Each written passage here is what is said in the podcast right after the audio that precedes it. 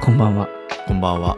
この番組は無料のフリースクールを運営するティーチャーティーチャーのはるかとひとしが最近インプットした教育ニュースを取り急ぎ皆さんにお聞きいただく番組ですよろしくお願いします。さあさあさあ、ひとしさん、はいこんばんはに変わってましたね。そうなんですよねいろんな意見をいただきまして、うんうんうん。このサムネアートワークと BGM がなんかどうしても夜のうんうん雰囲気に合うんだよねってうんいううんうん。言葉をいただいて確かにね。確かにしっとりした感じでうんうんうん。うん、夜聞きながらこう一杯カクテルでも飲みながらそんな感じだね。サチエさんが作ってくださったあのアートワークうんの雰囲気もそんな感じだし、そうやねね、聞いてくださってる村の方からね、うんあれ夜聞きたくなるんですよねって声もあったしね。そうそううんでもね俺からすると平日朝のうん。まだ暗めの6時ぐらいああ、なるほどね。の雰囲気やったのよ、うんうんうんうんうん。でも確かに朝8時とかのうん通勤ラッシュとか、うん、お子さんの支度した後とかなんかそのテンションではないかなってそうね思った。こちら側もね 朝一発目でうん。そんなに上がりきってない状態だからね。なんでちょっとはい、おははい、ようございますではなく、こんばんはにしようかな。こんばんはということで、はい。じゃあそのイメージでやっていきたいと思います、今日は何でしょはい、はいはい。今日はねいいニュースですよ、うはい。明るいニュース。はい。栃木県うん。日光市がですねはい。これは NHK さんのニュースで、えー小中学生が平日に学校を休める新制度ということですごいもう、平日に休めるの。これすごいよね新しい取り組みだねえ、な、うんうんなんか基準はあるんよね、多分。休む基準。そうそうそう具体的に言うとうん。小中学生は平日に年間3日まで学校を休めるという制度みたいなんだよねうーん、3日か。うんうんうんなるほどね。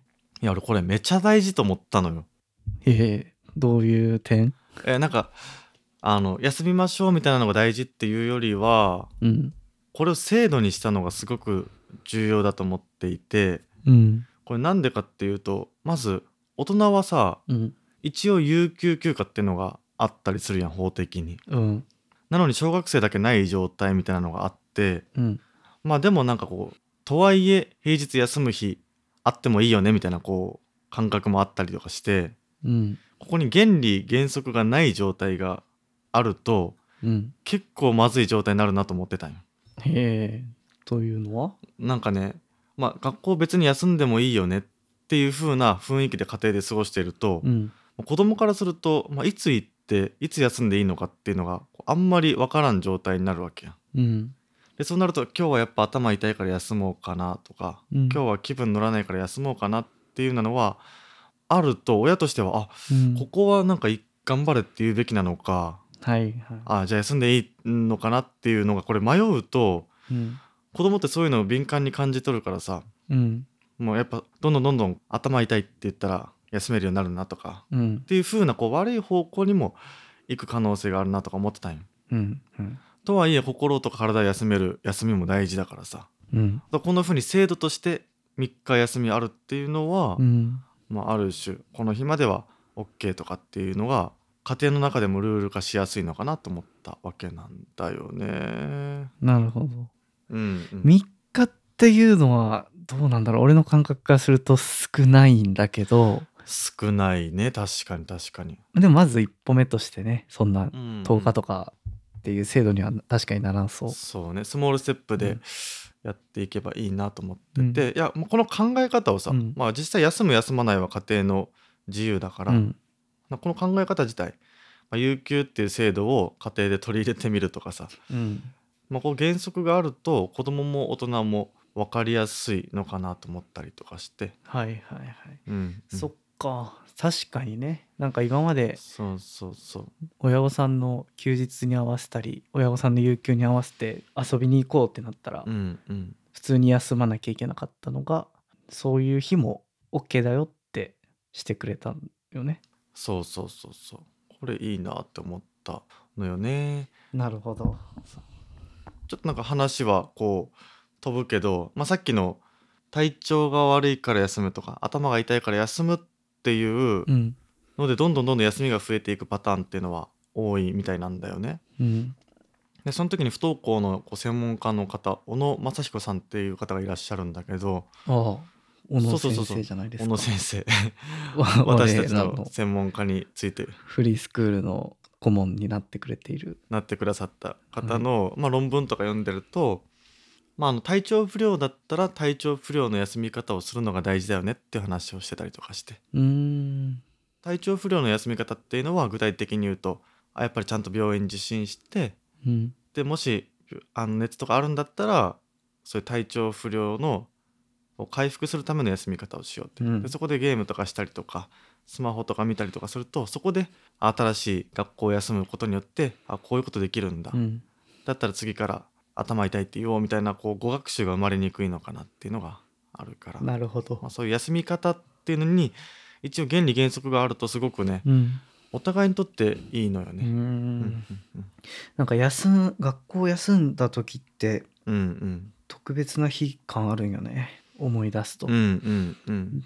病院に行ってアイスを買ってもらって家でゲームをしてうんうん。楽しかった思い出がなんかあるな、うんうんうんうんうん。それを例えば頭が痛いからとか、うん。今日は気分が乗らないからでうん、やってしまうとどんどんどんどんその回数が増えていく可能性がそうあるよね。そう思うね、うんうん。可能性あるね。そう。だけどもこういうのを有給休暇みたいな形で取ると思いっきりそれが 回数制限があるとできるのかなと思ったりとかして、ううん。もちろんそれが柔軟できてるんだったらそのままでいいし。